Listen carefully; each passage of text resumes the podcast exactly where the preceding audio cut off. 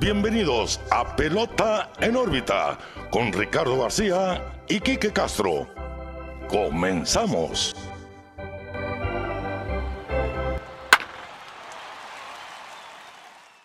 Hola amigos, ¿cómo están? Bienvenidos a un nuevo episodio de Pelota en órbita, su edición número 91. Los saluda como todos los lunes Ricardo García y como todos los lunes también estoy muy bien acompañado de mi amigo y su amigo Quique Castro. Quique, ¿qué onda? ¿Cómo estás? Muy bien, Ricardo. Pelota en órbita 9-1. 9-1. 9-1.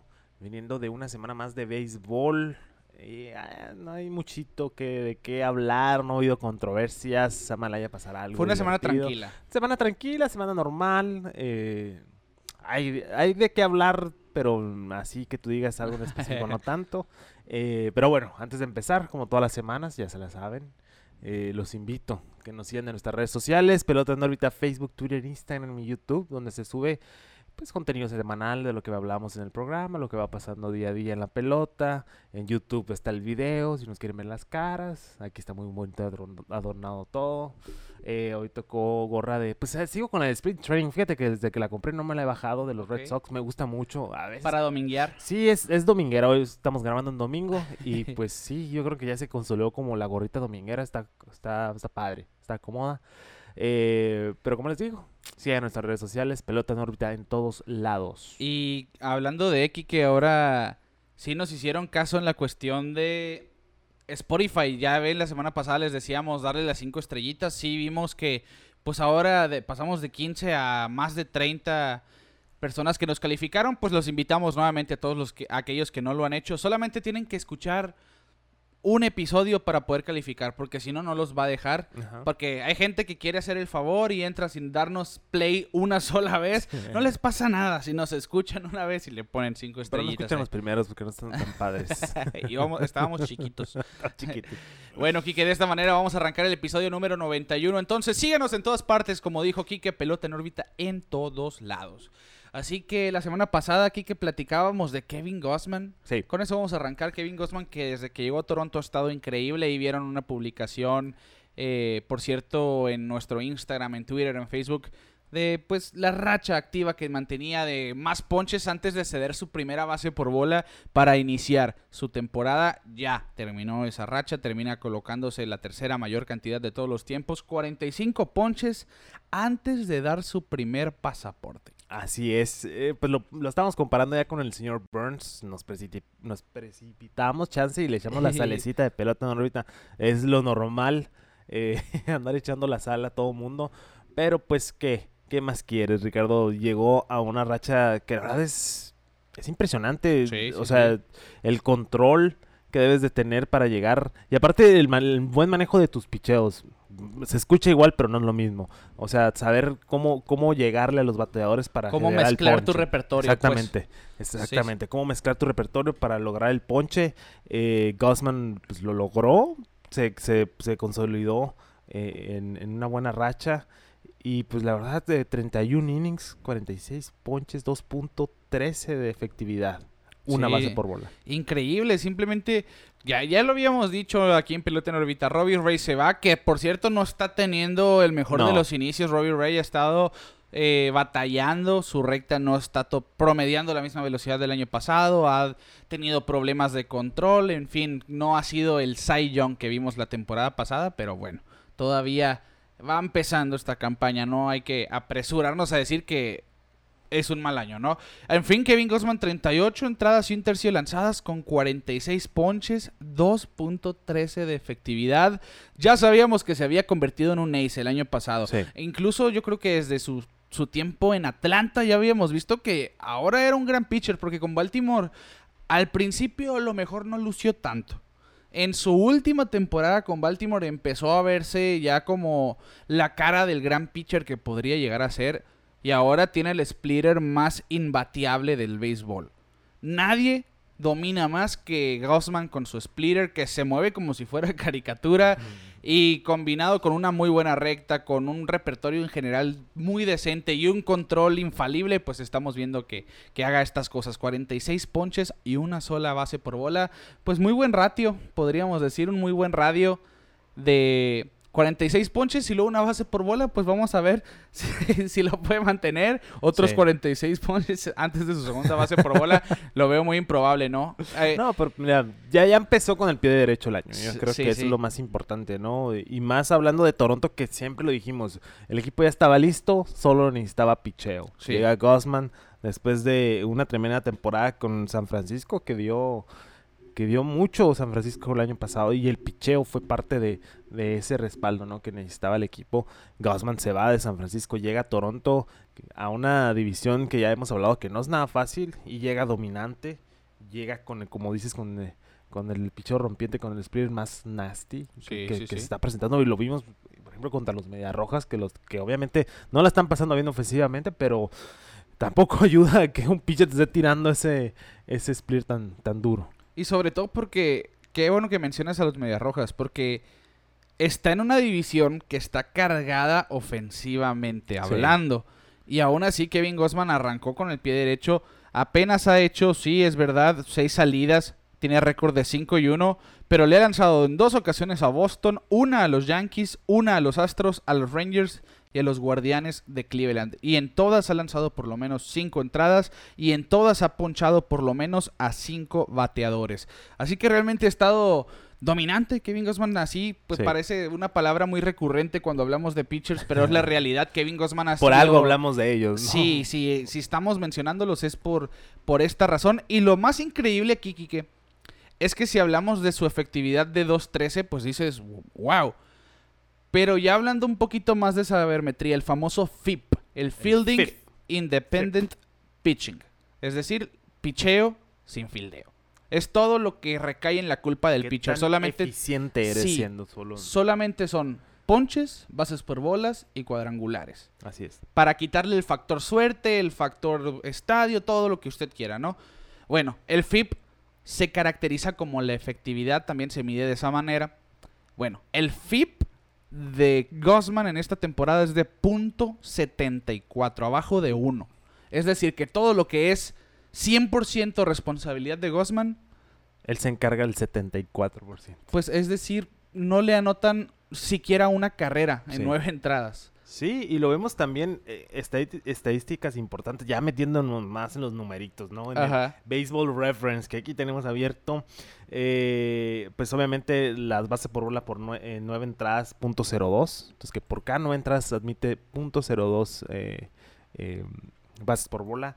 Y aquí lo, lo impresionante es el, el ponche, ¿no? Los ponches por cada nueve entradas están en un 10.9. Así que casi 11 ponches por cada Casi nueve 11, innings. casi 11 ponches por cada nueve, por cada innings. Pues hablamos de un inicio exitoso entonces con una franquicia nueva para él. Seis aperturas ya vamos por un mes de temporada técnicamente. Es más, de hecho, estamos en 8 de mayo. Hoy se cumple el mes exacto de temporada. Empezó el 7 de mayo, pero no Sí. todos los equipos habían participado, ¿no? Así que, bueno, ahí está dándole seguimiento a lo que platicábamos. Y curiosamente, fuera de todo lo que estamos diciendo del control de Gosman y así, la base por bola fueron en cuatro picheos consecutivos, ¿eh? Ahí sí se vio, ahí le llegó un poquito de descontrol contra Franmil Reyes, un hombre bastante poderoso. Y al final, bueno, 45 ponches antes de dar su primer pasaporte, un, un inicio de temporada muy exitoso para Gosman, el, Así es. probablemente el actual as de los Sí. Toronto Blue Jays, porque José Berrío sabemos que es muy bueno, pero no arrancó Ah, todo sí, bien. tuvo, tuvo un mal inicio Berríos. Sí. Pero siento que va a componer mientras transcurra la temporada. Eh, pero ahorita Gosman, pues ya, o sea, ¿qué más quieres? Ya, ya- ya- yo, yo desde el año pasado lo veo como un as Sí. y siento que salió muy barata la firma de Kevin Gosman, a decir verdad, porque 5 años por 110 millones y sacamos pluma aquí que aquí vamos. No me da el cerebro para sacarlo tan rápido, pero son 110 entre 5 son 22 millones de dólares para un pitcher que está haciendo cosas a Sí. nivel de Cy Young. Realmente pu- pudiera ser una ganga para los Blue Jays en los Sí, a, próximos a cinco largo años. plazo, ¿no? Y- e igual eh, la gerencia de Blue Jays, que fue agresiva en el offseason, adquirió buenas piezas. Y como, como hemos dicho, pues es nuestro favorito llevarse el este de la americana. Así es. Bueno, pues ahí cerramos el tema de Kevin Gossman, entonces, que ha estado deslumbrante. Y nos vamos a darle seguimiento también a otra leyenda que ya habíamos Sí. platicado la semana pasada, porque sigue acumulando hazañas, sigue haciendo de las suyas el tigre de Maracay, Miguel Cabrera, Quique, porque llegó a 600 dobles en su carrera, lo hizo contra Fran Valdez y los Astros de Houston al jardín izquierdo y remolcó dos carreras por si fuera poco. Y pues 600 dobles es una cifra también bastante anhelada por todo bateador. Y esto ya es como la última. El último adorno en la corona del bateador puro que es Sí. Miguel Cabrera. eh. Sí, por si alguien tuvo duda o tiene duda de la habilidad de, de Cabrera. Yo sé que a muchos se les olvida por los últimos años. No ha sido el, el- el que vimos hace 10 Claro, años, claro. imagínate. Eh, pero sí, yo creo que te recuerda del- del- de la leyenda que estamos viendo en el campo, ¿no? Eh, y como dijimos desde el principio de la temporada, vamos a estar viendo estas, estas hazañas de, de estas leyendas vivientes que estamos viendo en la pelota. Que quién sabe cuánto tiempo más las veamos, pero mira, Cabrera, un, un pasito más, un pasito más. Ya, ya lo dijimos, nomás está llenando el currículum para, para la admisión ahí a Cooperstown. Sí, sí, y sí. que ya lo tiene más que ganado. Sí, ya se puede retirar mañana y ya entró al Salón de la Fama, ya tiene los 3000 hits, tiene 600 dobles y 500 cuadrangulares, batea de 300 de por vida aún. Y se unió a un grupo muy exclusivo por si fuera poco, solamente Hank Aaron y Albert Pujols eran miembros del club de 500 cuadrangulares, 600 dobles y 3000 hits. Ahora Miguel Cabrera les hace compañía, así que probablemente es una tercia de los mejores bateadores de la historia si tú quieres, dejas ahí a Ted Williams fuera de la conversación, dejas quien te gusta, ¿no? De bateadores puros. Sí. eh, Pues es que mira, siento que, que estos, esta triada de, bateadores, Cabrera, Aaron y Pujols, pues obviamente el home run era algo que, pues que, que los tenía, bueno, en sus mejores tiempos era algo de lo que hacían fácilmente, ¿no? sí. Yo creo que esa es un poquito la diferencia. Ted Williams obviamente pues es uno de los jugadores sí, sí, sí. élite en cuestión de bateo, de porcentaje, pero ya hablando de poder, estos señores están en otro nivel. Sí, yo, yo, yo creo que es que simplemente el hablar de conectar 500 cuadrangulares y aún así pegar 600 dobles más, más que tus cuadrangulares, Sí. estás hablando de que tienes poder. Porque cuando le diste mal fue un doble. Sí, Cuando sí, te te faltó a fue un doble. La pusiste contra la barda o entre dos. Y si de tus 3000 hits, estamos hablando de que 1100 mínimo fueron extra bases, es un 33% aproximadamente de tus hits son extra bases. Bueno, pues eres uno de los mejores bateadores en, en la historia, ¿no? Y vamos a ver, vamos a ver si, si puede seguir haciendo hazañas, van a seguir saliendo, claro, van a salir, por lo menos a nivel organización de los Tigres de Detroit. Va a ser líder en Sí, muchas de las sí, categorías. Sí, sí, va a estar escalando en los rankings ahí de, del equipo de los Tigers.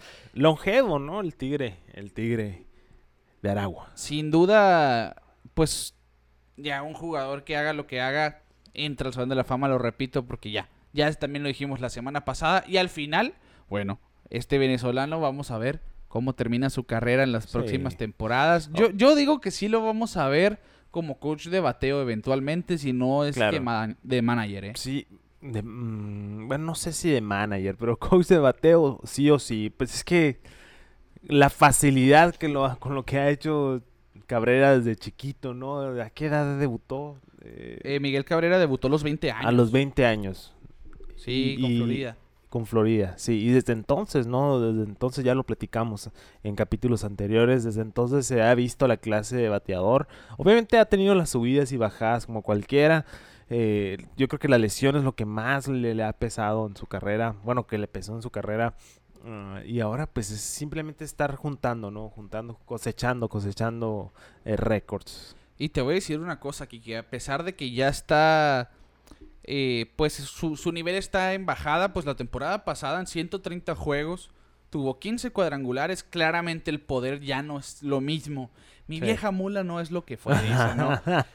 Con- por ahí. Con 75 producidas, bueno, son números decentes y son números Claro. que, pues para tenerlo alineado al día a día, Claro. y esta temporada, pues sí, sus números de poder están lejos de ser lo que eran apenas cuatro extra bases. en cuanto a sus 90 apariciones al, BAT. Pero sin duda, sin duda, Miguel Cabrera lo vamos a ver en el día a día de los Tigres de Detroit hasta que se retire, probablemente después de la temporada que entra. Pendientes, obviamente. Sí, hay que estar pendientes a ver, a ver, o chance y antes, ¿no? No se sabe, no se sabe. Vamos a ver cómo termina esta temporada, que es muy importante, porque tampoco no sabemos cuál es el plan de los Tigres. O sea, hicieron contrataciones, contrataron a Javier Báez y, y no sé cuál es el plan que quieren hacer como, como organización.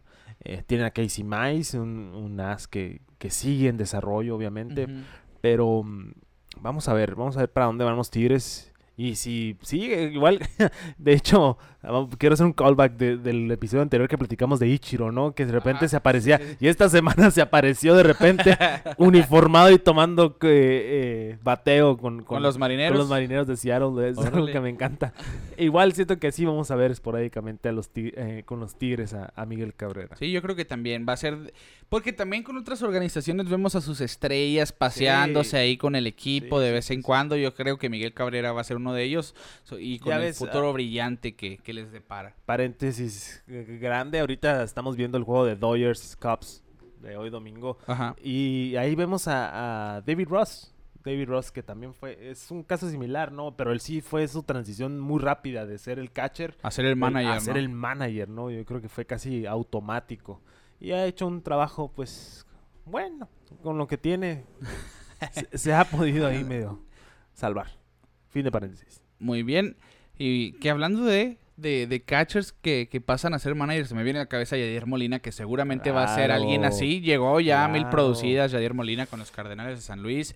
Uno de los pocos receptores que han logrado hacer esto. Vale por dos mil producidas siendo catcher. Sí. Que hablando también de catchers, no sé si viste aquí que la ceremonia que le hicieron a Buster Posey ayer en San Francisco No fue el, el Posey Day. Le hicieron su ceremonia, lanzamiento inaugural. Ya nadie va a usar el 28, ya es un número que se murió en la bahía, portado por Sí, Buster es Posey. que- ah, Posey. Ese tres veces campeón de serie mundial, guante de oro, siete bates de plata, novato del año, MVP. Y aún así, infravalorado. Sí, La sí. verdad, por Lo- los últimos años, creo La yo. cuestión de lesión también. eh, la, pues obviamente la regla Posey por algo existe. Sí, sí, sí. Eh, pero también bajo la sombra de un Yadier Molina que pues obviamente estaba en otro nivel. Defensivamente hablando. Sí, ¿no? defensivamente, pero pues ya como catcher en general, ¿no? Posey un poquito más ofensivo. Y- Sí, yo creo que durante los 2010 sobre todo Sí, siempre sí, sí. existía ese debate de quién era mejor, si Posey o Molina. Pues si tenías... Incluso después de la lesión se fue a la primera un rato Posey, pero no, regresó a la... Re-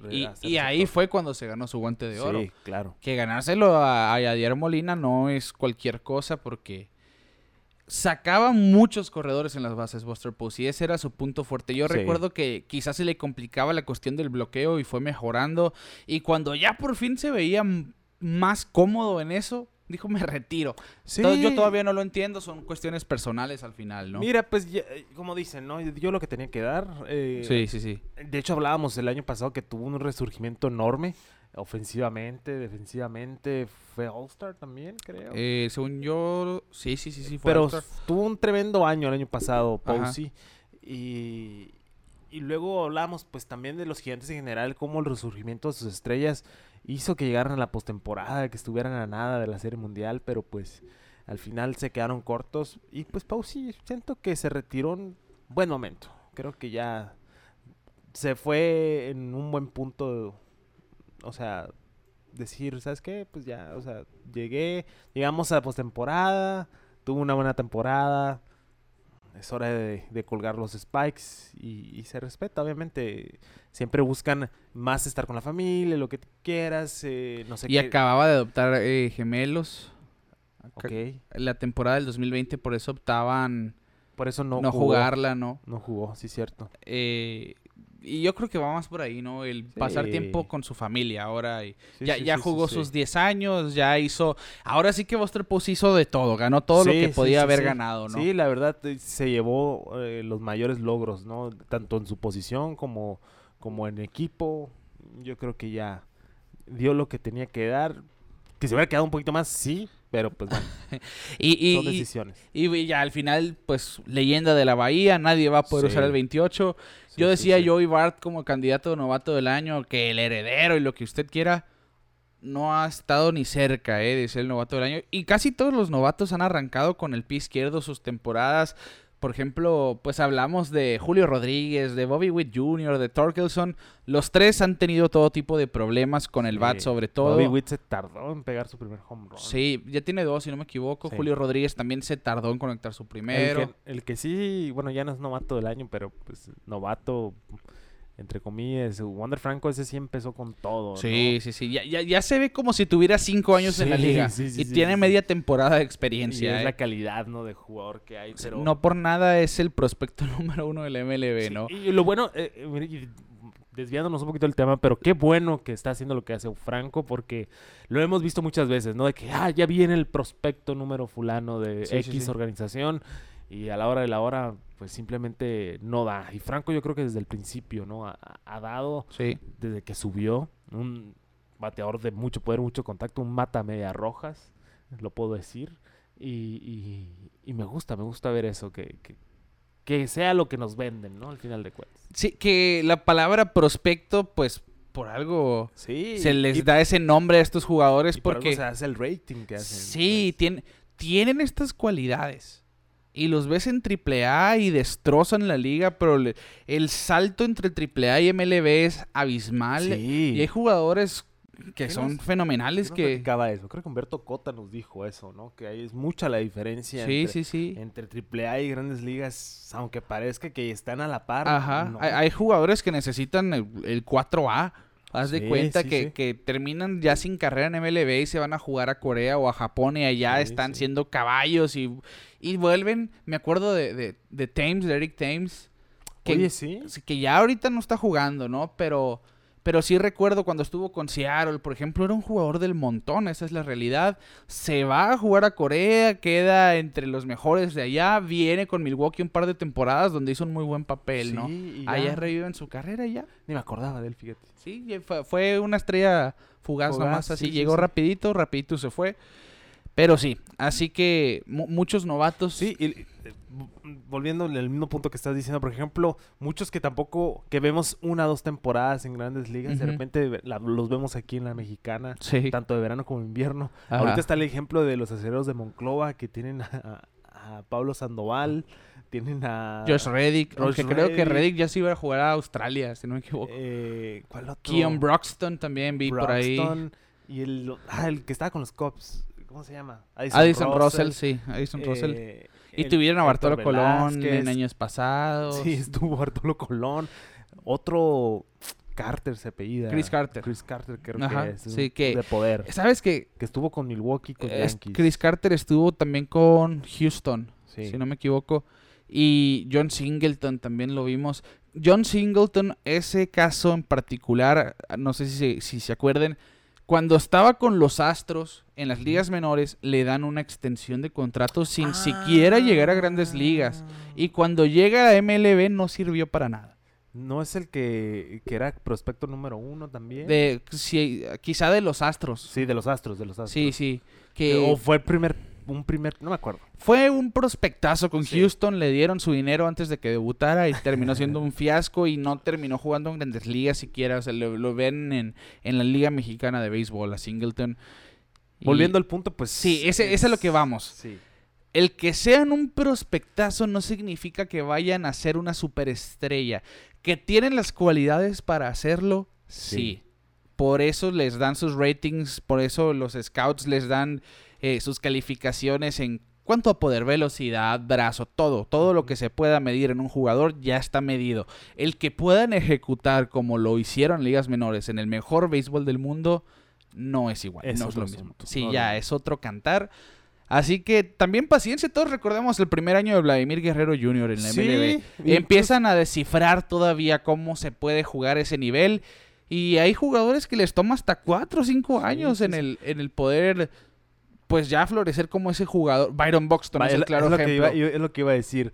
Eh, también se vio como super prospecto número uno, pero se tardó y hasta ahorita estamos viendo eh, ese, jugador, ¿no? De, de primera ronda. Que ahora las lesiones son su problema, ¿no? Sí. Pero su poder, su potencial, su velocidad, Todo ahí, está, ahí se ha manifestado, ¿no? Sí. En fin, Cambiamos el tema entonces, no sé por qué nos desviamos de esa manera, pero lo acepto. lo acepto y lo gozamos. Sí, lo gozamos. Y porque esto es pelota en órbita, no nos podíamos quedar sin hablar De béisbol. sí, de show, show, el show. Sí, no, es que te- tiene que salir, ¿no? Tiene que salir, eh, es parte de... eh, y, y Shohei Otani, que mira, dio una cátedra en Fenway Park el otro día, que... Pues mira, yo creo que desde, como dice la estadística que estamos por lanzar, desde Babe Ruth no veíamos algo así. Eh, dominante en el top de sus juegos, muy agresivo con sus picheos. Porque sí, tal vez los Mediarrojas están pasando por un slump colectivo enorme, pero también tiene la habilidad de, de ser una ofensiva muy fuerte, ¿no? Sí, sí, sí. Eh, los nombres ahí están. No están ejecutando, que es otra cosa, pero pu- pueden hacerlo. Y Shohei Otani sin miedo, tirándole rectas arriba de 100. No, un, un- espectáculo. Show, show, el show, el show. Fue la mejor eh, aparición para cualquier pitcher en esta temporada, de hecho. A lo mejor, no, no estoy seguro si en la cuestión de los ponches, porque ponchó a 11, Shohei Otani en 7 entradas de solamente 6 hits. Pero vamos a lo que mencionabas antes de. Ya parece cliché que cuando se habla de Shohei Otani se habla de Babe Ruth. Pero es que desde Babe Ruth no había sucedido algo así. Sí. Y desde Shohei Otani nunca se había visto que se ejecutara tan bien un pitcher bateador. Porque Babe Ruth no era, pues ganaba juegos y todo, pero no era un pitcher que tenía la recta de 100 millas de Otani. Era otro béisbol. Era otro béisbol, era otro mundo en aquel entonces. Ahí sí te tiraban a dominar más que Sí. nada, ¿no? Y bueno, es el primer bateador en estar alineado en los primeros cuatro puestos de line-up y abrir el juego desde que lo hizo Babe Ruth el 20 de septiembre de 1919. Hace que son 92 Eh, años, 92 años. 93 años No, son. no más. 1900 no, son, Sí, no, no, son 103 años. Sí, me Ahí fa- te mira, encargo las sí, matemáticas. yo es, no, no se me dan los numeritos, ¿no? Son 103 años. 103 años. O sea, ni nuestros abuelos lo vieron. ¿Qué es Eh, lo que...? El mío sí.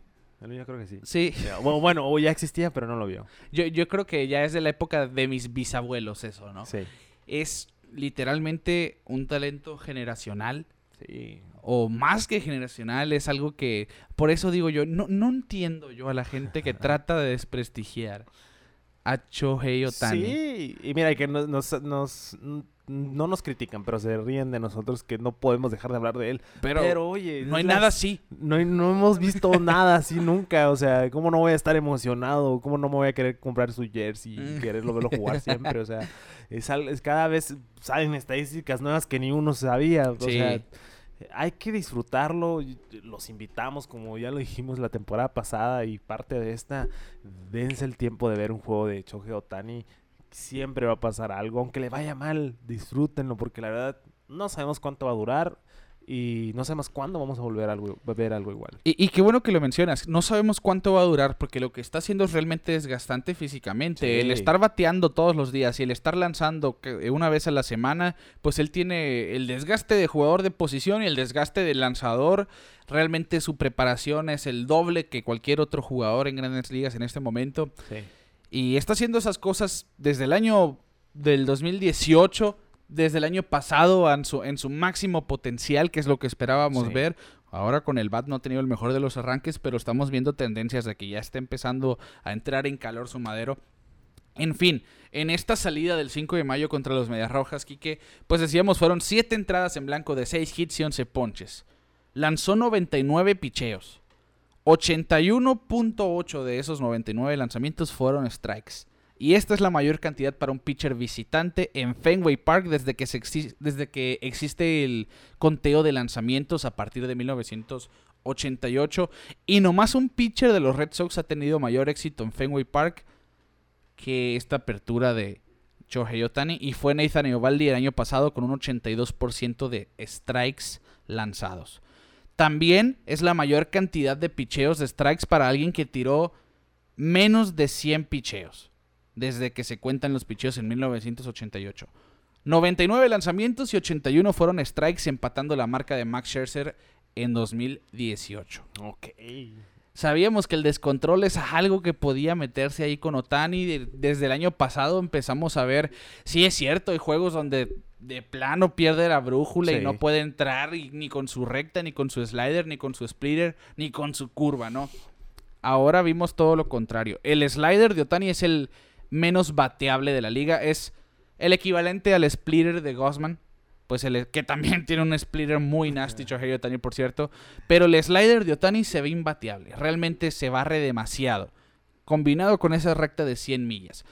Vimos a los bateadores de Boston abanicar 29 veces sin lograr hacer contacto ni siquiera de foul. Y esa es la cantidad más alta de esta temporada. 29 swings sin contacto. Superando los 26 del señor Burns. Pues para que veas la cátedra que vino Tani en su primera apertura en Fenway Park, ¿eh? También hay que Sí, hay sí, sí. que- La hay que debutó como pitcher en Fenway. Debutó como pitcher en Fenway y pues mira, ya para que veas que ni los mayores escenarios intimidan a Choque Otani. Me, me dio mucha risa un meme que vimos ahí en redes sociales, Kike, de... Y cómo se va a significar esto. Se va a significar, se va a significar mucho para Otani el abrir en contra de un compañero de Babe Ruth porque estaba abriendo Rich Hill a sus 42 años. Que mira que Rich Hill también está Sí, teniendo una tremenda Sí, ha temporada tirado- ha tirado muy hoy. bien. Bueno, esta temporada, perdón. eh, y sí, sí, como dices, eh, me estoy distrayendo un poquito con la televisión porque están pasando una, una imagen de Dave Roberts y David Ross. Cuando allá. estaban juntos con los Cuando Dodgers. Lucía Méndez- Y Alex Cora también. Alex Cora también salía en las imágenes. Sí. Pues así están las cosas con Shohei Otani. Sí. Entonces sigue siendo ese fenómeno de dos vías. No Véanlo, parece. Véanlo, véanlo, insistimos que Sí, lo vean, que lo y sobre disfruten. todo ahorita que los Angels, te decía ahorita, me- es realmente atractivo ver los juegos de los Sí, Angels. sí. Tienen ese algo esta Sí, temporada sí, sí, que sí, sí. les están funcionando las cosas. Va un mes de campaña, sí, Sí. es verdad, pero hasta ahorita todo engranado. Como te digo, Todo hay engranado. que disfrutarlo mientras dure, tanto como Tani, como la temporada de los Angels, lo que sea. Sea una racha o sea algo en serio, 19 y 11 en el momento, hay que disfrutarlo porque queremos ver a los Angels ganar simplemente por el hecho de, de tener a Tani Tener a y Trout. tener a Trout. Yo creo que ya nomás con eso hay que, hay que, Que curiosamente que, teniendo Trout y teniendo Tani, sí. Taylor Ward es, Es el, el- líder en OVP, slogan y OPS de la Liga Americana. Sí, pues para que veas. Y ¿no? estaba en segundo o primer lugar de promedio. sin opacarse, sin opacarse. Se está juntando con los buenos muchachos, dirían por ahí, y se contagia el talento. Y es, y es parte de, ¿no? De, de- de la maravilla de tener jugadores tan talentosos. Y esperen, ya habíamos escuchado de Shohei Otani mucho en Pelota en órbita temporada pasada. Ahora esperen escuchar mucho de los Angels porque lo que Sí. están haciendo simplemente lo que yo esperaba realmente. Yo Eh, los sí, metí a playoff que en mi pre- yo los metí a playoff en mi predicción Sí. como comodín. Ya estoy empezando a creer que tienen el talento suficiente para llevarse ese oeste. Vamos a ver, sí. Los es que Astros el están muy duros, sí pero- está, el talento sí está. Ajá. El talento sí está. Eh, lo que faltaba es el picheo. Thor está haciendo un buen trabajo también. Muy buen trabajo. Syndergaard, eh, Reed Detmers, este novato que ha sido eficiente, todavía pues sigue siendo un novato, hay que aclararlo. Patrick Sandoval ha estado muy bien. En fin, el staff en general lo ha hecho excelente por Sí, parte sí. de los Angels. hay, que, hay, que, hay que ver, hay que ver. Queremos ver esos equipos sotaneros arriba. Entonces, sí, sí, sí. Por eso los invitamos a que vean, no, no Yo tanto, tan, bueno, sí, Otani y, y a los Angels en general. Eh, Es que es- simplemente a mí se me complica el omitir ver un juego de los Angels y veo que está Mike Trout y veo que está Otani juntos. sí. Ya tengo dos atractivos juntos Sí, ahí, sí, ¿no? sí, sí, sí, Así sí. que si quieren ver buenos juegos, si quieren ver show, ahí es. Show, show, el show. Sí, y, compañ- y compañeros. compañeros. Bueno, así que otro drama aquí que dijimos que no había drama, pero sí ha habido drama esta temporada. No es algo nuevo. Sí, no, ya lo habíamos Ya lo hemos mencionado por encimita, de hecho, Sí. pero ya los jugadores están empezando a ser vocales al respecto. Desde el año pasado les habíamos comentado Sí. Que se iban a empezar a usar humidificadores con las pelotas para que volaran un poco menos, que sea como que más pura la cuestión del poder de los cuadrangulares, que no tuvieran esa ayudadita de que las pelotas viajaban. Y ha sido todo lo contrario esta temporada porque sabemos que se están usando estos humidificadores, se están tomando estas medidas que se habían mencionado, pero también están usando otro tipo de pelotas. Sabíamos de- a final de la temporada pasada que MLB hizo algo sin decirle a los jugadores Sí. en que en ciertos juegos metían otras pelotas. Ahora sí se notificó que van a tener en ciertos juegos una pelota diferente a la que estaban viendo. Y ya sacó de la duda a muchos eh, Andrew McCutcheon. Sí. ¿Cuál es la diferencia entre estas pelotas? Porque vemos unas que viajan 470 pies y unas que les pegaron para que viajen 500 y llegan a la franja de advertencia, ¿no? Y aquí en un tweet, Kike, le preguntan que si le pudiera identificar esas diferencias porque los swings que vieron en un juego parecían de cuadrangular. Y McCutcheon le, le contesta aquí. Hay dos cosas. Las pelotas tienen un sentimiento inconsistente. Unas tienen las costuras más botadas y se sienten... eh, pues se sienten al- el agarre más, Más apretado. Sí, más apretado. Y otras, bueno, exactamente eso, ¿no? Unas tienen más prominentes las costuras y unas las tienen como más, más apretadas, con menos Sí. relieve. Los pitchers son los que han sentido esta diferencia principalmente. Y de hecho, te voy a decir una cosa: entre más botadita está la costura, como que tú tienes un mejor agarre también. Sí, sí. Al pitcher le beneficia. Y la, y la otra cuestión que comenta McCutcheon es que todas las pelotas se están poniendo en estos humidificadores. Y desde que ahorita todavía no está haciendo tanto calor, las pelotas no vuelan tanto Como, sol- como solían hacerlo, ¿no? Sí, es que, bueno, hablábamos, ¿no? Que ahorita está la temperatura fría en general en el Sí. béisbol. Eh, todavía no entramos al verano 100%.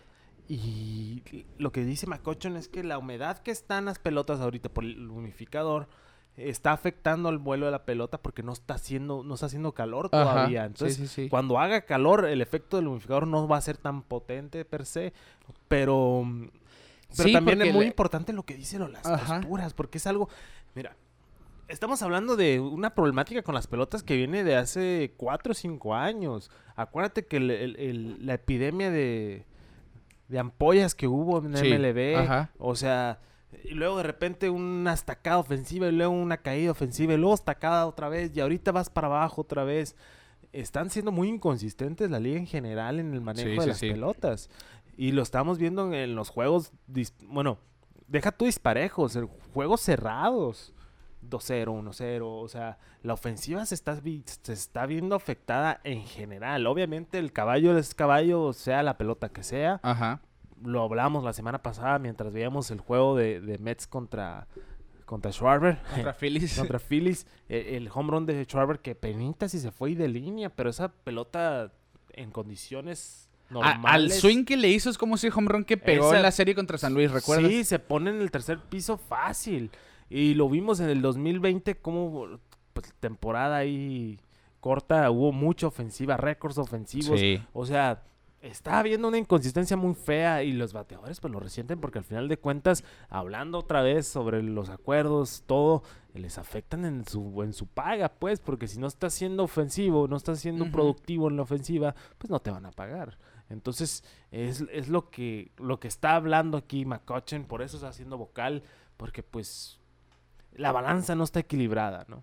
Sí, y, y nomás para, para sintetizar esto nuevamente, ¿no? La- las dos cuestiones que, que señala McCutcheon, las pelotas son diferentes entre sí, que eso pues no, no, no es ni siquiera un secreto a voces, ya se sabe. Sí. A lo mejor no, no sabíamos el dato de ¿Cómo? cómo, se ¿Cuál es sentían. Aquí está diciendo, hay unas que tienen las costuras un poco más botadas, unas que están más compactadas, y la cuestión de que están usando los humidificadores y en este momento no está haciendo calor, pues la pelota nunca deja de estar eh, húmeda Sí. eh, en, en su totalidad. Ya que haga calor, pues se evaporará esa humedad que tenga la pelota Sí, en sí, o ¿no? simplemente no va a resentir tanto. Ajá. Pero volvemos a, a El, el- el- hablar de nuestro personaje favorito en pelota. Rob Manfred. Rob Manfred. O sea, lo que quiere es atraer gente a los juegos, pero quiere que se juegue más rápido. Ajá. No se puede. No se puede, porque si quieres atraer a gente a los juegos, necesitas acción. ¿Cómo tienes acción? Tienes una ofensiva. ¿Cómo tienes ofensiva? Con batazos. Que de hecho los, los numeritos de asistencia han bajado esta temporada en los estadios. Eh, la verdad, de, y también las plazas, hay plazas específicas que plano no están levantando y no están atrayendo a, a- a jugadores. Había la estadística de los, de, de los seis. Los Atléticos los tenían... Atléticos, que su me- sucursal te, tuvo más. Sí, pues los Atléticos están promediando como 7000 aficionados por juego. Sí. Ni, ni el Estadio Sonora. El Estadio Ajá. Sonora aquí en invierno está promediando arriba de los 10.000. Para que veas. Y estamos hablando de, de máquinas multimillonarias que Sí. pueden invertir mucho y mucho dinero en publicidad, promoción y todo. Y no está, no está haciendo resultado. O sea, es muy complicado este tema porque a ciencia cierta, como nosotros no tenemos nada, ningún insight, nada, nadie adentro que nos explique bien, pues simplemente con lo que vaya saliendo. Y ahorita, pues, eh, esto que McCutcheon sea vocal y que diga, hey, pues es que esto es lo que estamos viendo nosotros jugadores, la verdad, pues a mí me da un poquito de, de paz, pues, porque no nos ayuda a no hacernos ideas, ¿no? Y, y sobre todo sin levantar polémica, ¿eh? sí, Andrew simplemente McCutcheon- haciendo el comentario. Sí, solamente le están preguntando, un fanático le está explicando, ¿nos puedes decir cómo se siente? Nos vemos confundidos al hecho de que esos batazos parecen home run. Sí. Y le dice, bueno, son dos cosas. La pelota se siente así y se está haciendo esto. Es que, es que lo- por ejemplo, los mismos narradores Pero pasó- sin criticar a nadie, ¿te fijas? Ah, no, claro, claro, no, sin decir nombres. Pero me dio mucha risa un video que salió de, del narrador de la radio de los Yankees. Ah, de John Sterling. John Sterling, que pues tiene un muy muy peculiar de It is far, it is gone, que dice, ¿no? Ajá, sí, tiene sí, sí. frasecillas ahí medio chistosonas. eh, y, hace su frase, ¿no? It is far, it is gone, it is cut, porque La- quedó en la, en la orilla, en ¿no? la orilla, franja de la advertencia. franja de Y, advertencia y ves el swing de Stanton en ese batazo y dices, Sí. oye, y sobre todo, Stanton. contundente, Y la puso en la franja. Se ha notado. Y de hecho, ahora esta semana Jazz Chisholm eh, tuvo en, en, su, en un juego contra los padres de San Diego. Contra Robert Suárez. Le conecta un batazo por todo el jardín central. Y Chisholm, cuando termina, ya estaba empezando a josear. Ya, y ves, yo vi el batazo y dije, esa pelota caminó, pero lejísimos. Sí.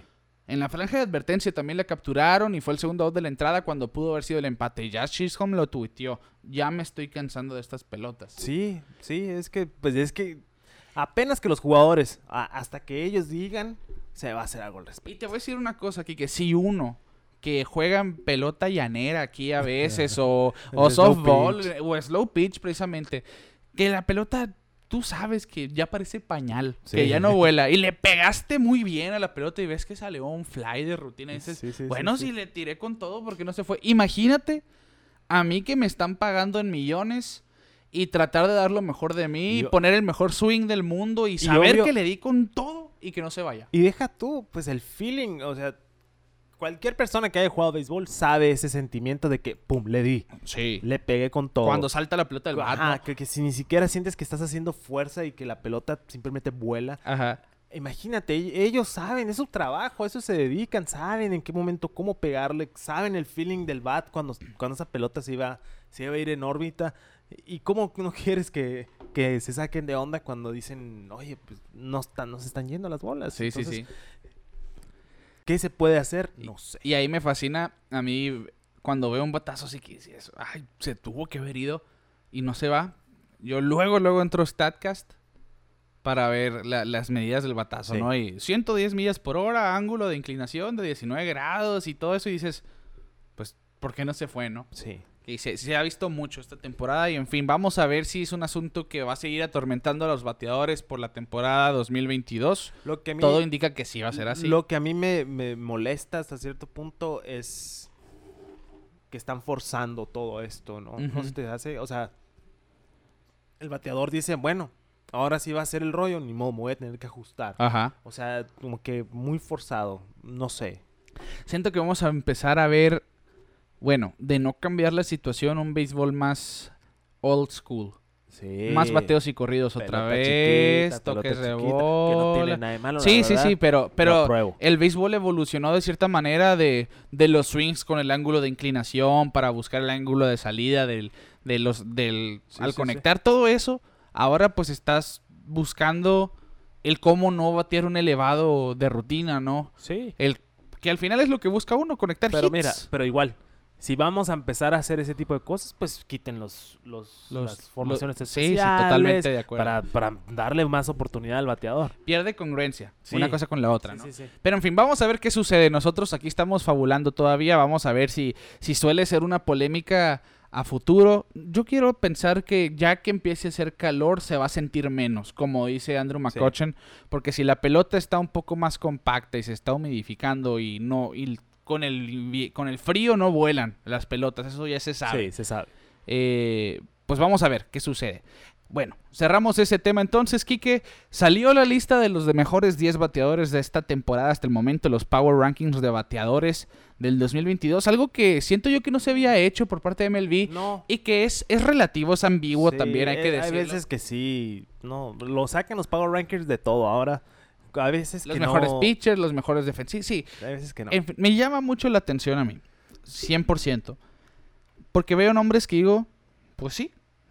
En este momento, pues, pues sí. Son los mejores bateadores, ¿no? Sí. Mike Trout en el número uno. Aaron Judge en el número dos, que está teniendo un temporada. Temporada. José Ramírez, que para mí hasta ahorita es el MVP de la Liga Americana. Temprano, obviamente. Es el número 3. Nolan Arenado es la versión de Ramírez en la Nacional. Está haciendo de Sí. todo con el bat. Es el número 4. Taylor Ward de los Angels, el número 5. Manny Machado, que también está teniendo un temporadón líder de promedio de MLB en el 6. Jordan Álvarez en el 7.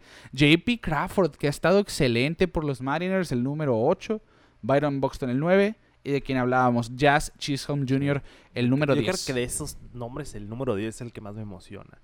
Ya ver a los Marlins en una lista de estas, como que te dicen, como que ya está coqueteando con algo bueno Miami. Y, y te voy a decir una cosa, cuando firmaron a Vicel García dije yo, bueno, pues muy buena firma porque necesitaban bateo los Marlins. No, recuerdas el año pasado, Sí. a- Alcántara, López, eh, Rogers, todos tiraban unos juegazos y perdían 1-0, 2 a, Sí, 2 a sí, sí. 1 porque no bateaban. Y Abisail García tuvo muy buen año con los, con los cerveceros y no ha bateado nada con Miami. Pero los jugadores jóvenes como Jazz Chisholm Jr. están diciendo, somos ese prospecto del que se habló en el 2019 Aquí andamos. dice. ya estamos diciendo presente. Así que por es. cierto, hablando de, pues, Josh Chisholm fue un prospecto de los Diamondbacks Sí. y lo cambiaron por Zach Gallen. Zach Gallen estuvo con los Marlins y jugaron en la semana y Josh Chisholm dijo el comentario previo al juego de yo le quiero conectar home run al hombre por el que me cambiaron. Claro. Sin resentimiento, solamente No, pues, pues fue es- una coincidencia, ¿no? Sí, es que y le dijeron a Zach Gallen después del juego, Kike, no, pues que hizo este comentario Jazz Chisholm. Y, y dice Gallen, sí, sí lo escuché. eh, pues le lancé una recta de 97, le di todo de esas 97 millas por el centro para ver qué, ta- qué tanto podía hacer y no hizo nada. No hizo claro, mucho. Zach dijo. Allen también haciéndose vivo, porque pues, Sí, mira, estás sí, teniendo una tremenda temporada también y ha hecho muy buen trabajo con los D-backs. Sí, son dos equipos muy underrated, vamos a decir, Sí. subestimados porque todo el oeste de la Liga Nacional, es más, me voy a esperar al Sí, rondín divisional. Sí, para hablar de eso, porque sí, están pasando cosas ahí Es más, divertidas. De hecho, ya que cerramos Si con quieres- este top 10, Nos vamos metiendo si Sí. quieres a... nomás mi comentario aquí con este top 10 de los, del Power Ranking de bateadores. No está Juan Soto aquí, por ejemplo, Sí. que para mí es...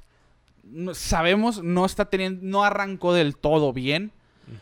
Y los Nationals no están pasando por el mejor de los momentos. Tiene como siete producidas en seis cuadrangulares. Eso te habla de... No tienes gente en base. Sí, exactamente. No, si va- a este paso va a tener 40 producidas con 30 home runs, ¿no? pues sí. Así, por decir algo, vamos a ver, vamos a ver. Es el primer eh, Power Ranking de bateadores que saca Que no soy fan de los Power Rankings, eh. La verdad se me hace...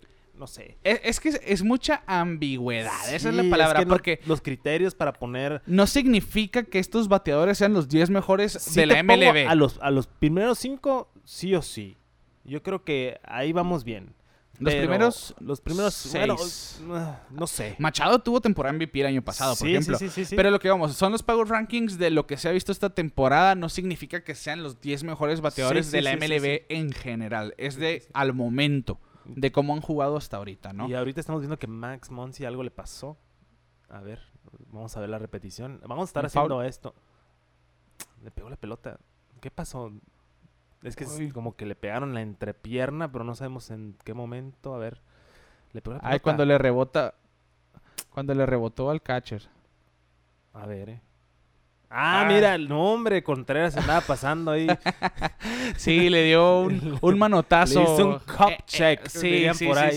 sí. Disculpen, así va a estar pasando, ¿eh? Vamos a aprovechar que tenemos los juegos aquí en vivo.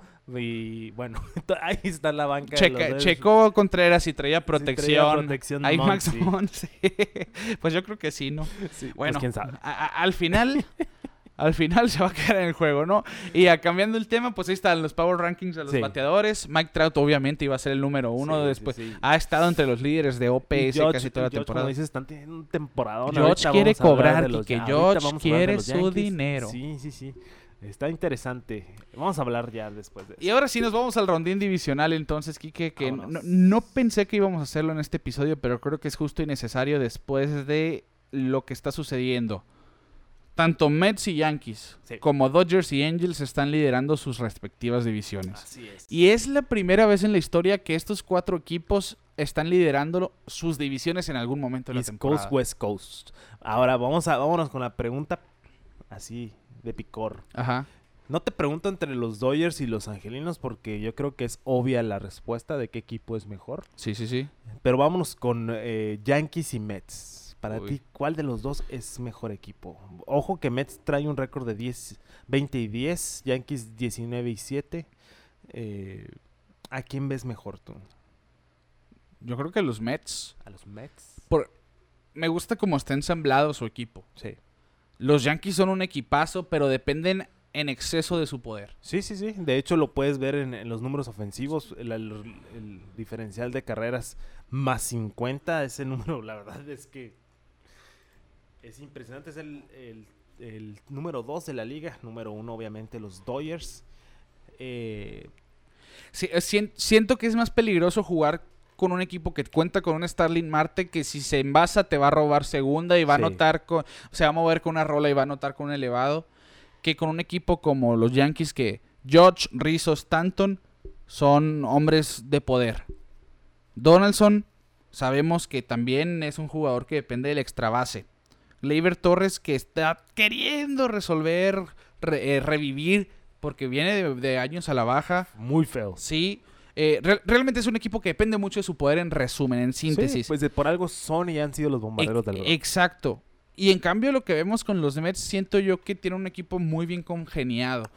Que ojo, la rotación de los Yankees lo está haciendo de maravilla. Garrett Cole está haciendo ese pitcher de 320 millones por el se- Callando bocas, ¿no? Sí. Porque cri- criticaron mucho, critime- cri- cri- critiquemex mucho de- del, uso, del uso del Spider Tag y que por eso era bueno y que no sé qué. Y, Mira, y- y que a lo mejor lo usó bocas. y era cuestión de adaptarse para sí, sí, volver sí, a ser... volver a ser el as. Exactamente, claro. ¿no? Montgomery se ha visto bien, Néstor Cortés ni se diga, Luis Severino, todos están haciendo un buen trabajo. Y ese bullpen de Clay Holmes, Clark Schmidt, Michael King sobre todo. Haroldis Chapman ha sido de los que han titubeado, por ejemplo, y ha estado Sí. bien. Lo hay, siga- realmente tiene un equipo muy bien formado en cuestión del, del staff de picheo, que era lo que les dolía en años pasados, creo Sí. yo.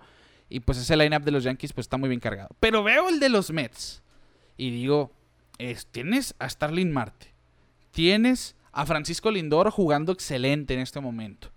Uno de los mejores shortstops de la pelota, si no es que el me- cuando está jugando bien es el mejor. Ahorita está jugando como el mejor. Sí, eh, Pete Alonso. Tienen a Max Scherzer en su rotación, Carlos Carrasco siendo el Cookie Carrasco de los indios de Cleveland. Guardianes, por favor. Sí, bueno, es que él jugó con los indios. él ya no le tocó ser guardián, mira, de Safe and Home. Eh, todo, ese, todo el equipo de los Mets me gusta. Chris Bassett, que repito, ese es el pitcher más infravalorado del béisbol. No tengo números de Bassett a la mano, pero te aseguro que en los últimos tres años es de los líderes de efectividad y de salidas de calidad. Y voy- eh, cuando hablemos de los Mets en el siguiente episodio me voy a hacer la tarea de meter esos numeritos. porque realmente el factor Bassett ha sido de los más importantes ahí. Y el que Lindor esté jugando bien, porque el año pasado dejó a deber muchísimo. El cambio de atmósfera, quizá, lo que tú quieras. Pero sí, yo creo que los Mets tienen el potencial para ser el mejor equipo del, del béisbol. eh, o por lo menos darse el tú por tú con los Dodgers de los Los Dodgers. Ángeles. Ok. Muy bien. Es todo lo que necesitabas saber de ti. Sí, e- es todo y, te- y, eh, hice una tesis. Sí, gracias por tu exposición. Ahí les mandamos las diapositivas en la semana. Y, y hablando de los Mets, Kike, pues ya vimos de la semana pasada lanzan este juego sin hit ni carrera combinado. Y en la semana tuvieron una remontada de siete carreras en la novena. Ahora sí que mágica. Sí, ahí están los Mets con esa cosita también que tienen los equipos de playoff, ¿no? Y no es la primera vez que se da esta situación. Ok. Lanzar un sin hit y tener una remontada de seis carreras o más en la novena entrada en el margen de una semana. Los Phillies del mil- de 1990 lo hicieron. Terry Mulholland lanzó un juego sin hit el 15 de agosto y remontaron con ocho carreras en la novena contra los Dodgers en la novena el 21 de agosto. Así que está un datito fuera de órbita para, pantallar al suegro. Así que tómenlo o déjenlo. No son los primeros, pero es algo peculiar también. Sí. Y otro dato, Kike, para pantallar al suegro. El sobrino de Alex Rodríguez, eh, Joe Donand, conectó eh, home run en su primer turno en Grandes Ligas con los Marlins de Miami. Ya nada más le faltan 695 para empatar a Alex Rodríguez. Que mira, muchos quisimos ver a Alex Rodríguez con los Marlins, ¿eh? se habló mucho porque no sé si sepan, pero Alex Rodríguez es una leyenda en Miami. eh, todo mundo lo ama ahí eh, por lo que hizo en su, en su época colegial y, y de ligas menores. Es amado en Miami. Eh, y me acuerdo cuando, cuando lo liberan los Yankees, muchos decían, chance lo vemos con los Marlins, nomás para completar esos cinco home runs que le hicieron falta, cuatro home runs que le hicieron falta. Eh, pero no, no se dio. Él dijo, me retiro como Yankee, se quedó cerca de la historia, manchadita, pero historia al fin. Sí, el, pues. Y, y si no me equivoco, reside o tiene casa en Miami. sí, sí, Alex su vida es en. Miami, es que Sí. en serio, de hecho creo que, no sé si del, del universitario o hay un estadio ahí con el nombre de Alex Rodríguez. Es, es una, aparte de que es una super mega estrella en todo el mundo, Sí, todo el sí, sí. Todo el mundo sabe quién es sabe eh, Si le caiga bien o le caiga mal, sabemos Ajá. quién es. Eh, pero en Miami es como que, wow. Alex Rodríguez. Y pues mira, ahí vemos a Pues su está. sobrino. Y subieron también la reacción de Alex Rodríguez. Ya, ya está, tenía años haciendo ruido Joe Dunand. Sí. No, sabe, no se sabía qué tan bueno no podía ser. Pues ya debutó en grandes ligas. Es de vamos de gane. Ya conectó su Ya primer home run. Ya vamos por buen camino, ¿no? Pues ahí está un dato más, una coincidencia ahí. Lazos familiares del béisbol. Y ahora sí, nos vamos al rondín divisional. Creo que va a ser un poco rápido porque ya mencionamos los más importantes. Sí, ya hemos mencionado casi, casi a todos. Pues los Yankees liderando el este de la Liga Americana, Así jugando es. como los Yankees que, pues en pelota en órbita las, do- las dos primeras temporadas yo veía a los Yankees llegando a la Serie Mundial. Pues lo hemos, sí, creo que las dos últimas temporadas los teníamos como favoritos. Sí. Y no, no, nomás no. Eh, las cosas no han salido. Eh, lo platiqué yo en la semana con, con mis amigos los Valenzuela. Eh, hicieron los cambios que debían de hacer y lo dijimos en su momento. eh, y lo vemos incluso en, en el performance de, de Gary Cole, lo cómodo que se ve en la loma. Se hicieron de Gary Sánchez. y la gente eh, que, que lloró por Urchela y todo, Sí, sí, sí. Ki- Kiner Falefa está siendo, pues sabemos, el perfil de los Yankees es de poder. Pero Falefa es ese jugador de contacto. que Contacto y velocidad. Sí, y defensa sobre todo. Sí, sí, sí. Que, que puede aportar y llenar ese hueco de las paradas cortas, ¿no? Así es. 19 y 7 su récord diferencial de carreras de más 50, Más el 50. mejor diferencial de la Liga Americana, el segundo más alto después de los Dodgers y pues va todo indica que van a seguir pisando fuerte por el resto de la temporada Así es. y vamos a ver qué sucede eh, pues en los próximos meses. Muy llamativa también va a estar la, la- el mercado de cambios antes de, de la fecha límite. Es temprano para pensar en ello, pero algo Sí, va a pasar. Pero algo va a pasar Sí. porque los Yankees, aparte de tener un- el equipo que tiene ahorita, tiene una muy buena granja. Entonces sí, sí, sí, sí. es posible que lo veamos ahí haciendo cam- algún cambio fuerte. Claro. Tampa Bay en segundo lugar, Toronto en tercero, a cuatro juegos del primer lugar, tuvieron una semana pesada, 4 y 6 en los últimos 10, Baltimore en el cuarto y Boston en el rincón de los abandonados, 10 y 19. Qué impresionante lo que está pasando en Boston. Cinco derrotas en fila. Es que estás de cuenta que estamos hablando, como decías, de los Marlins. Eh, el pitcher abridor tira cinco entradas casi, casi perfectas. Incluso lo vimos con Rich Hill que se aventó. ¿cuán- A- a- ayer sábado, Piveta no permitió carrera, iban ganando 1-0, pero sabías que ese 1-0, una vez que salió el abridor, estaba en peligro. Sí, ¿no? el, el bullpen no está funcionando. Ha habido cambios ahí, movimientos, tratando de salvar a- al equipo, pero no, no, no. Chris Sale se retrasará. Se retrató un, o, eh, un una cuestión médica. No especificaron, ¿eh? Sí, sí, no dijeron qué es, dijeron que no tiene nada que ver con su fractura de, de Ni costilla. que ni es COVID. Es Sí, que es- es una algo- cuestión médica personal. Ajá, es, es todo lo que dijeron que se va a retrasar. Se esperaba para la primera semana de junio, ahora se espera para la tercera semana de junio aproximadamente. Y a ver cómo llega, ¿eh? Sí, Pero sí, al final sí. de cuentas lo que no, lo preocupante no es el picheo abridor. Es la ofensiva. relevo. Y, el ofensiva. Han tenido todo tipo de problemas. Sí, ¿eh? sí, te están cogiendo por todos lados los Mediarrojas, se ponen a 10 y medio. Sí, es- sí, estamos en junio, pero pues... pero ese es junio, en mayo, perdón. Pero, pero ya- bien decimos, ¿no? Lo que ganas en abril es lo que en octubre te mantiene a flote. Y los Claro. Mediarrojas empezando muy mal la temporada. Claro, claro. Nos vamos a la, a la central de la Liga Americana, los Twins. Siguen siendo contundentes los Sí, los Twins en el primer lugar del centro de la Americana por encima de los White Sox y de los Guardianes, que están a 3 y 3 juegos y medio respectivamente. Kansas City a 6 y medio y Detroit con un inicio pésimo de 8 y 19, y 19 a 9 juegos del primer lugar. Y Minnesota que, que hemos visto buenas actuaciones por sus Sí. novatos. Josh Winder, Joe Ryan que ya se está consolidando como uno de los nuevos haces del béisbol. Porque los haces van y vienen, ¿eh? Sí. Y lo hemos visto en el béisbol. Hay gente que tiene dos, tres temporadas como Dallas Keuchel. Dallas Keuchel en su momento fue Cy Young y, ah, y tiene ya algunas temporadas donde, pues, el ser un pitcher que busque dominar no es suficiente. Una recta de 88 millas no, no es No lo te va a salvar. Sí, claro. En fin, los, los Twins ahí sorprendiendo al mundo con el primer lugar del, del centro de la americana. Y los Angels en el primer lugar del oeste. Los mencionábamos eh, por encima de los Astros a medio juego. Los Marineros que en un slump de 2 y 8 en sus últimos 10. co- A 5 y 5 5.5 del primer lugar. Texas a 6 y medio. Y Oakland en el callejón del olvido Sí, a 8. ahí no hay novedad con Sí, ahí no hay novedad. Que ya, por cierto, ya vuelve Ramón Laureano de su suspensión por dopaje. Vamos a ver si puede ser eh, por lo menos de Pues, valor para sus fantasies, ¿no? algún, algún atractivo. Sí. algún atractivo. Eh, nos vamos a la Liga Nacional entonces. Los Mets, decíamos, el mejor récord de las ligas mayores, 20 y 10. Un diferencial de 36 carreras a favor. Los Bravos, ya volvió Acuña. Sí. Noticias buenas para los Bravos. Acuña, que ya conectó su primer cuadrangular.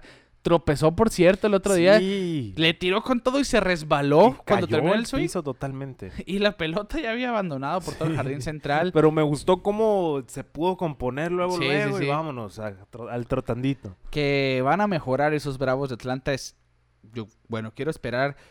Para mí es evidente que van a ser mejores. El 14-16 de momento no debería de ser preocupante. Miami 13 y 15 también han estado batallando en los últimos 10, 3 y 7. Que ojo, un diferencial positivo de más 8 que proyecta un récord de 15 y 13. Inverso a lo que tienen actualmente. Señal de que han tenido problemas con su bateo también porque el picheo ha estado deslumbrante. Los Phillies de Filadelfia 12 y 16 que han estado decepcionando. Ese line-up, Schwarber batea abajo de 200. Tiene 7 cuadrangulares, sí. Sí. Castellanos no ha sido un jugador. Es más, de Castellanos casi ni se ha hablado esta temporada. Bryce Harper pues sigue haciendo un poco de lo suyo.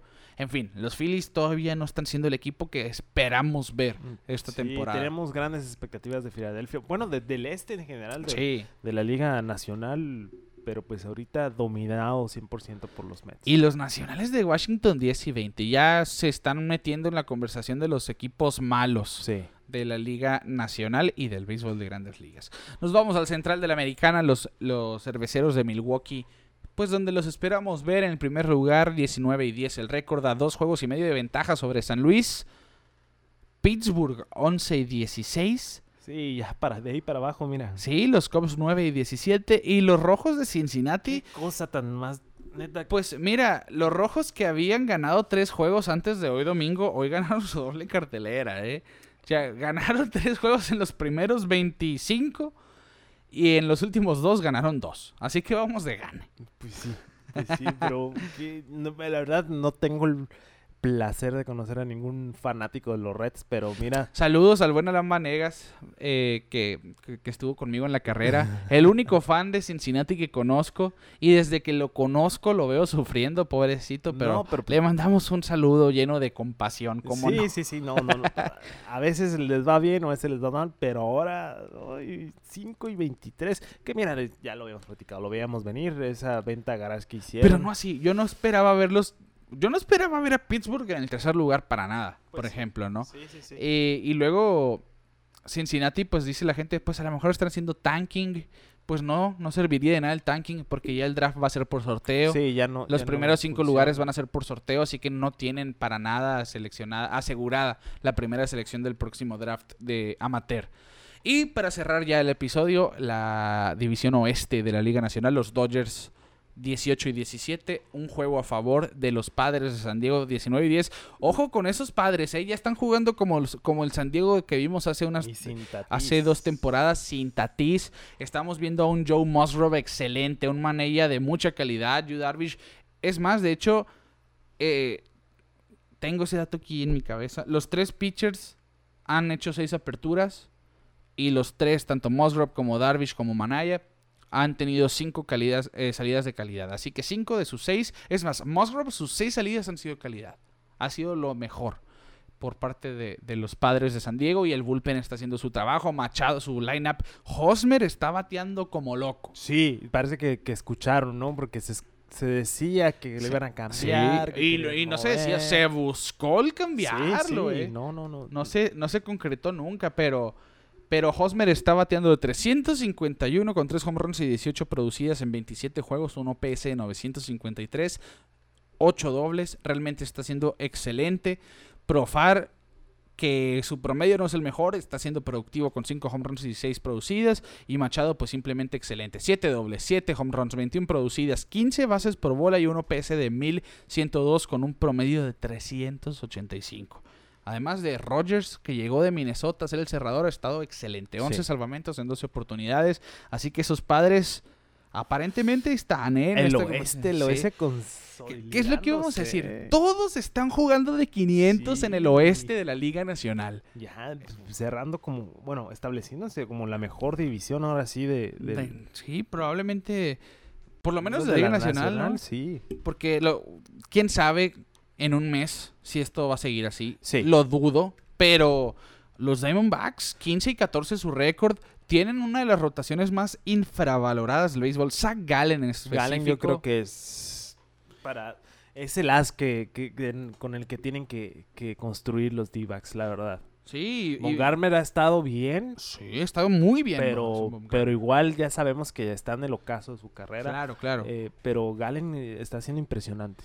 Y lo que estamos viendo de Dalton Barcho, Christian Walker, que te- tiene poder, David Peralta tratando de volver en sí, Nick Ahmed, Pavin Smith, no tienen un jugador que digas tú contundente, pero están haciendo lo que les toca en el momento que les chance toca, ¿no? y pase lo que pasa lo que vimos en el 2017 fue cuando llega Jedi Martínez a los Ujú. D-backs, que como que era la pieza, ¿no? La última joya del guantelete del infinito y los llevó a playoff, eh, obviamente con números estratosféricos, ¿no? Sí, sí. Martínez en ese en ese cambio, eh, pero mm, ahí poco a poco se está construyendo bien eh, Arizona en una división que mira, los Dodgers ya cayeron el año pasado, los padres quieren pelea, San Francisco sigue en la lucha y vamos a ver. Y escucha esto, Kike. Colorado con 16 Sí, el, el lineup de los Rockies está bateando. tanto, tanto que ves, por eso hay que hablar de todos los equipos, Ricardo, porque nos reímos un poquito de, de Chris Bryan llegando a los Rockies, pero Que mira, está lesionado, por cierto. Connor Joe ha sido la sorpresa ahí con los Rockies, ha sido su mejor bateador hasta el momento. Chad Cool, que ha estado muy bien en la loma.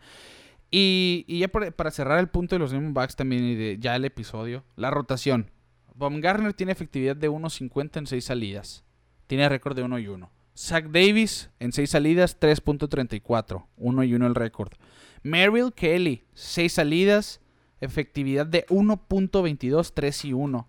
Y Zach Gallen en 5 aperturas, .95 de efectividad, 2 y 0 el récord. La ofensiva no les ha ayudado cuando ves la cuestión de los récords, pero su picheo abridor está haciendo un trabajo excelente. Así que todo debería de indicar que los Diamondbacks, pues no los vamos a descartar ¿eh? tan rápido, ¿eh? Sí, tal vez no hoy, pero en el futuro va- vamos a hablar más de los Diamondbacks. Esperemos que sí.